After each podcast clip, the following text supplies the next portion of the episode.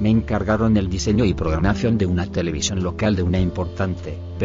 Gracias por escuchar historias eróticas. Este es un podcast con relatos sensuales para estimular tu imaginación. Si quieres interactuar con nosotros, el correo electrónico es historiaseróticaspr.com, también en nuestras redes sociales como historias eróticas. El resto resultaba ¿Te gusta este programa?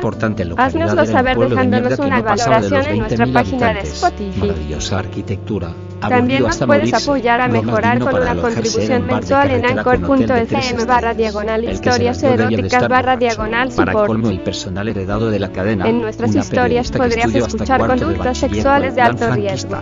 Oriéntate con profesionales para conductas sexuales seguras. la técnica y oficial de realizador, productor y jefe técnico.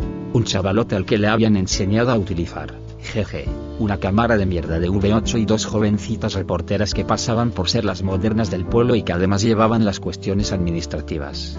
El hotel se llamaba La Estrella por su dueña, una auténtica foca rozando los 40 que debía de pesar 120 kilos y un escote delirante que triunfaba apoteósicamente entre la clientela, que la trataba como una diosa y a la que ella despreciaba llamándoles paletos. La señora tenía aires cosmopolitas. ¿Quién iba a decirlo? Solo aires. Por lo demás era tan paleta como el más misérrimo de sus clientes. En la emisora mi llegada fue un terremoto, el miedo se olía. Se trataba de modernizar su equipo técnico y mano la tragedia se mascaba. Yo era el señorito hijo de puta que llegaba de Madrid para joderles el invento y mandarles con toda seguridad al paro. Afortunadamente la empresa matriz proveía contenidos desde Madrid con lo que las emisiones locales se limitaban a un informativo comarcal a las 21 horas y un par de horas con reportajes sobre tonterías y personajes del pueblo. Nada más llegar al pueblo, Estrella me puso al día, la señorita Susana la patética presentadora carca, con mechas rubias y escote imposible, peculiaridad de todas las damas de más de 25 años de la comarca, era la amante del alcalde y uno de los poderes fácticos del pueblo, amiga y confidente del hijo de puta del cura. Fue la que más sufrió mi llegada y los primeros días apenas intercambiamos saludos, mientras yo me encerraba en mi despacho a hacer como que trabajaba. En realidad me metía en internet y pasaba de todo un kilo. Al tercer día entró impulsiva y sin llamar en mi despacho. Carlos me dijo en tono desafiante. Me he enterado que estás estudiando la reforma de mi programa sin decírmelo. Mire, le contesté para usted soy don Carlos, el gerente de la emisora y a mi despacho se entra llamando primero a la puerta, así que ahora mismo sale y si quiere pasar ya sabe cómo lo tiene que hacer. Se quedó blanca y cortada, agacho la cabeza y salió silenciosa del despacho. Mi respuesta había sido tajante y en voz muy alta. Lo hice a propósito para que el resto del personal lo escuchara y las cosas quedaran bien claras para toda la pandilla de paletos. Ahí quien me daba era mis collons. Tac tac sonó la puerta delante dije. Perdone usted don Carlos pero es que he oído que estaba usted preparando una reforma de mi programa y creo que para eso debe de consultar conmigo.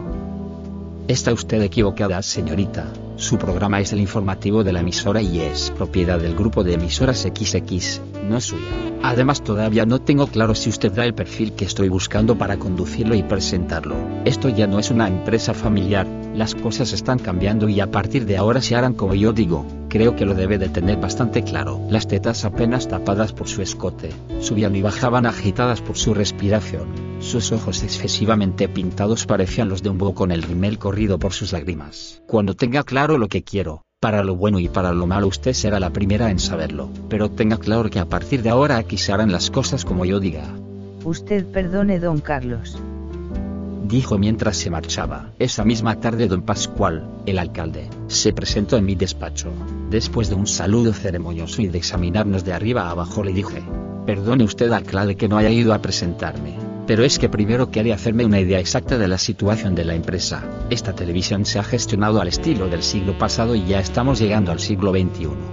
Yo es que quería transmitirle la preocupación que hay en el pueblo porque no sabemos qué va a pasar con el programa de la señorita Susana, que como usted sabrá tiene muchos seguidores. No es eso lo que tengo entendido, alcalde, por lo que sé, a usted le preocupan dos cosas que su amante pierda su trabajo y que el programa que le ayuda a ganar las elecciones desaparezca. Se quedó impavido, que respeó y me dijo pero ¿qué dice usted buen hombre? Lo que le digo está muy claro, que a mí me la trae floja con quien usted folle, pero para su tranquilidad le diré que en ningún momento he pensado en despedir a Susana, solo ponerla en su sitio En cuanto al apoyo electoral a partir de ahora tiene un precio y no me refiero a la orfebrería que nuestra querida Susana cuelga de su cuello y muñecas y ese precio, le guste o no, tendrá que negociarlo conmigo. Entendido, me dijo estrechando la mano que le ofrecía y marchándose cabizbajo. Esther y Laura eran las chicas que se encargaban de los reportajes con la ayuda de Luisito el cámara. Ambas estaban expectantes ante la posibilidad del fin del reinado de Susana y ansiosas con la simple probabilidad de ser sus sustitutas. Por la noche mientras finaba, Estrella se sentó conmigo en la mesa. Buena la está usted armando en el pueblo don Carlos, en tres días ha metió usted en cintura la creída de la Susana y al gilipollas del alcalde, está todo el mundo en vilo, esta noche he ordenado que le pongan sabanas de lino. Muchas gracias Estrella, pero las sabanas de lino como me gustan es desnudo y en compañía, lo primero pasé con este tiempo pero lo segundo todavía no lo tengo resuelto. Usted sabe que yo estoy casada pero el tonto de mi marido no se entera de nada, así que pa un apañillo si le sirvo yo, solo tiene que decirlo me dijo con todo el morro y agachándose un poco para mostrarme su insondable escote, lo que ella creía era su gran atractivo. Pues un apañillo no me vendría mal estrella le dije mientras ella se alejaba bamboleando su inmenso trasero, a la una de la madrugada, tres dejar a su marido cerrando y limpiando el bar, Estrella llamaba a la puerta de mi habitación, la mejor del hotel. Le abrí y le sonreí. Olía recién duchada, gel y colonia de supermercado. Entro rápido en la habitación y cerro con sigilo. No puedo hacer ruido, don Carlos me dijo mientras desabrochaba otro botón de su bata dejando a medio ver unas ubres enormes, posiblemente una talla 140.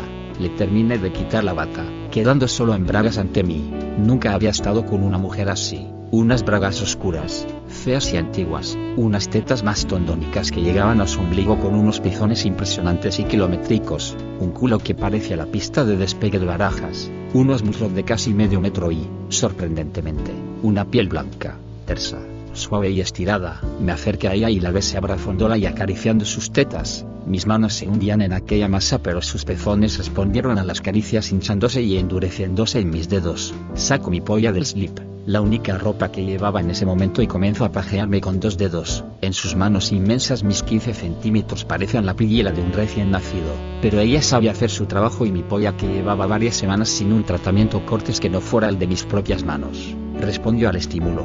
Me sento en el único sillón de la habitación. Se arrodilló y comenzó a chuparme la polla mientras yo sobaba sus tetas. Pesaban como pelotas de baloncesto, pero sus pezones, he de reconocerlo, me ponían a tope, sabía hacer bien su trabajo, chupaba con ganas, acariciándome los huevos, sin quitarse las bragas. Lo vi claro, era un apañito, no me tenía que preocupar por nada, ni por ella ni por su placer, me dejé llevar por sus manipulaciones, sentí que me iba a correr, ella por mis gemidos lo noto y aumento el ritmo y el movimiento y la intensidad de la chupada, me corrí en su boca y lo trago todo, limpió mi capullo con la lengua, se incorporó, se puso la bata y se fue con el mismo sigilo con el que llegó, un apañillo de 10 minutos, eficaz para el estrés, solo que yo no estaba estresado, por la mañana. Además de servirme obsequiosa el desayuno en mi mesa me hablo de su hijo César que estaba estudiando formación profesional rama de imagen y sonido en la capital. Ahora que yo estaba al frente de la emisora y las cosas estaban cambiando igual su hijo podría quedarse a trabajar en el pueblo y no tener que salir de él, le dije que lo estudiaría. Para culminarme conto uno de los chismorreos del pueblo. Mis dicharacheras reporteras Esther y se entendían, todo parece indicar que eran unas boyeras de cuidado. Las niñas me esperaban en los estudios con una voluminosa carpeta, llena de proyectos que me entregaron orgullosas ante la mirada inquisidora y venenosa de Susana. Les dije que los estudiaría, y una mierda, y entré en mi despacho. Don Blas, el cura integrista del pueblo, me esperaba sentado, se levantó y me saludó circunspecto. Soy don Blas el párroco, perdone que le haya esperado en su despacho, Susana ha sido muy amable permitiéndome entrar, quisiera hablar con usted y expresarle mi más profunda preocupación, que espero no acabe en indignación. Usted dirá don Blas. Su decisión de emitir una película porno los sábados a la noche me parece que atenta contra el buen gusto, las costumbres sanas y el sentir de la mayoría del pueblo. Mire usted, señor cura, esto es una empresa y para que sea rentable necesita publicidad de audiencia. La primera ha aumentado ostensiblemente los minutos previos a la emisión del porno y la segunda basta darse un paseo por el pueblo el sábado por la noche por el pueblo a las horas de emisión de la misma para aburrirse. Todo el mundo, incluidos sus más píos feligreses, están en casita pendiente de las evoluciones de su tele. pero es inmoral. Contesto airado, señor cura, a mí la moral me la trae floja. Es más dudo de haber tenido algún sentido de la moral en mi vida. A mí lo que me interesa es la rentabilidad, el dinero en definitiva. Ese es el único argumento que entiendo. La subida de audiencia y de la publicidad que dicha emisión supone asciende a unos 2 millones al mes. Si usted tiene a bien facturamelos, yo tendré a bien anular el porno. En caso contrario usted se dedica a sus feligreses y yo a mis espectadores aquí paz y después gloria se acordará de mí. Solto como despedida. Será usted el que no me olvide. Por cierto, con toda esta tensión no le he comunicado que a partir del próximo mes dejaremos de transmitir la misa de los domingos en directo. No resulta rentable y entrene a muchos gastos. Además, la cadena nos ofrece la misa de la Almudena de Madrid que viene patrocinada. ¿Qué? Hasta la vista, señor cura, signo de exclamación abierta. Cuando se fue me dirigí serio y simulando un enorme cabreo a Susana. En mi despacho solo entra quien a mí me salga de mis putos huevos. ¿Se entera? Ni alcalde, ni cura, ni la madre que los parió. Que sea la última vez que usted mete en mi despacho a alguien sin mi permiso y mucho menos estando yo ausente. Joder, signo de exclamación abierta, signo de exclamación abierta. Yo, yo, usted perdone. Balbuceo. Entré en mi despacho y a los pocos minutos llamaron a la puerta. Mis reporteras aparecieron pidiendo permiso para entrar. Don Carlos, hoy es viernes. Nos gustaría invitarle esta noche a cenar en casa y hablar con usted. ¿Será posible? Por supuesto, estar encantado. Llevar el vino. A las 10 de la noche entraba en el coqueto adosado que Esther y Laura compartían, acompañado de una botella de Ribera de Duero Crianza, una excelente pesquera. Durante la comida me enteré de la me faltaba por enterar sobre la vida del pueblo, del cabreo de Maribel la mujer del alcalde por el descarado hacer de su marido con Susana, que el director del colegio era el progre del pueblo y gran enemigo del alcalde y un montón de cosas más. Cuando la cena terminó pusieron música y me invitaron a una copa. A mí lo que me apetece ahora es que os pongáis en pelotas y me montéis un numerito lesbico guapo, que me he enterado que se os da muy bien. ¿Qué? Contestaron las dos al unísono con cara de asombro. Joder, que os desnudéis y os acaricéis más claro agua. ¿O acaso no os habéis enterado todavía de cómo se ascienden las empresas de comunicación? Intentaron justificar su negativa alegando a su honor y su dignidad, sin negar en ningún momento que fueran pareja. Parece que no me he expresado bien. O me alegráis la noche o os buscáis otra empresa coño signo de exclamación abierta. Se miraron las dos, me miraron y comenzaron a besarse. Me acomodé en el sillón. La noche prometía. Los dos en pelotas signo de exclamación abierta ordenne. No estaban mal, tetonas, seña de identidad de las feminas de la comarca, y sensuales. Solo había presenciado un número de estas características y había pagado mi empresa. Se besaban y acariciaban. Pronto estaban entregadas a sus placeres y prácticamente habían olvidado mi presencia. Me quito los pantalones y nos metimos en la habitación. Me senté en una silla y le ordené a Laura que le comiera el coño a Esther. Me gustaba lo que veía. Comencé a acariciarme el nabo mientras miraba a mis reporteras entregadas a su labor. El espectáculo era magnífico maravilloso. Ahora un 69 se pusieron a ello obedientes, Esther tumbada y Laura sobre ella en posición invertida, ofreciendo a mi vista una visión magnífica de su coñito rasurado y lamido por la lengua de su amante. Me incorporé y me puse entre las piernas de Laura con mi polla dispuesta. Sin avisarse la metí de golpe. Ella dio un brinco y se quedó quieta. Muévete perra le dije, y tú no pares de chupar. Quiero sentir tu lengua en mis huevos. Obedecieron sumisas, parece que no les desagradaba del todo la situación. A mí me gustaba, me gustaba mucho. Sobaba las cuatro tetas que se me ofrecían y pellizcaba sus nalgas fuerte. Adrede, no les disgustaba a las chicas mis manipulaciones. Me corrí en el coño de mi reportera lesbianita. Desde que llega a este pueblo estaba adoptando la mala costumbre de preocuparme solo y exclusivamente por mi placer y a nadie le extrañaba. Después de correrme les ordené que me limpiaran con la lengua y que la reanimaran con una mamada a dos bocas. Ellas consintieron y le pusieron un poco de pimienta a la cosa besándose, acariciándose y lamiendo mi polla a la vez. Cuando mi polla aumentó su volumen le dije a Esther, guion ahora te toca a ti. Pero yo soy virgen, nunca me ha follado un hombre. No te preocupes, tu coño seguirá siendo virgen esta noche. Lo que voy a hacer es follarte el culo. Pero... Ordené a Laura que le comiera el coñito tumbada en la cama mientras que el culo de Esther se ofrece ante mí. Lo mi moje con mi saliva y cuando noté que estaba próxima al orgasmo gracias a los lenguetazos de su amiga, embestí en su culo sin piedad, sintiendo cómo se abría, dilataba y cedía ante el empuje de mi polla mientras ella gritaba desesperadamente y Laura la lama con fervición y entrega. Cuando sentí mis huevos topar en sus nalgas, Me quedé quieto para que se acomodara en su culo. Ella lloraba y parece que a tenor de las lamidas y gemidos a su amiga le encantaba la situación. Cuando noté que el dolor era soportable y que el placer de la comida de coño le invadía comencé de nuevo a moverme, a bombear mi pistón en su culo apretado y virgen, entrando con dificultad en su culo con toda mi polla, podía ver cómo se hundía entera en su culo y cómo se quejaba y gema de dolor y gusto. Cuando la vi próxima al orgasmo aceleré mis movimientos y embestida así me corrí en su culo de lesbiana, regándole las entrañas de leche caliente, saqué mi polla de su culo manchada de semen, un poco de mierda y un hilillo de sangre. Había estado de puta madre. Me fui al lavabo, limpié mi polla, me vestí y me despedí. Os auguro un magnífico futuro en nuestra empresa signo de exclamación abierta. Me fui a pasar el fin de semana a Madrid. Necesitaba algo de aire contaminado y comprar unos gramos de cocaína que hicieran más llevadera mi existencia en el cementerio de la Mancha al que había sido enviado. Cuando llegué el lunes por la mañana Laura me saludó alegre y encantada. Esta era algo más seria también me saludó. Andaba con dificultad debido al tratamiento al que sometí su culo virgen el viernes pasado. Susana me pidió el resto de la semana de vacaciones. Tenía problemas familiares. Curiosamente estos problemas coincidían con la estancia en Santiago del alcalde con motivo de una convención de municipalistas del Partido Conservador. No le puse ningún inconveniente. A mediodía recibí la llamada de Maribel, la esposa del alcalde. Me invitaba a comer. Quería conocerme e intercambiar algunas opiniones. Me excusé diciéndole que estaba ocupado y que no estaría libre hasta la noche. Le dije que si no le importaba quería cenar. Ella mostró algunas objeciones pero al final accedió.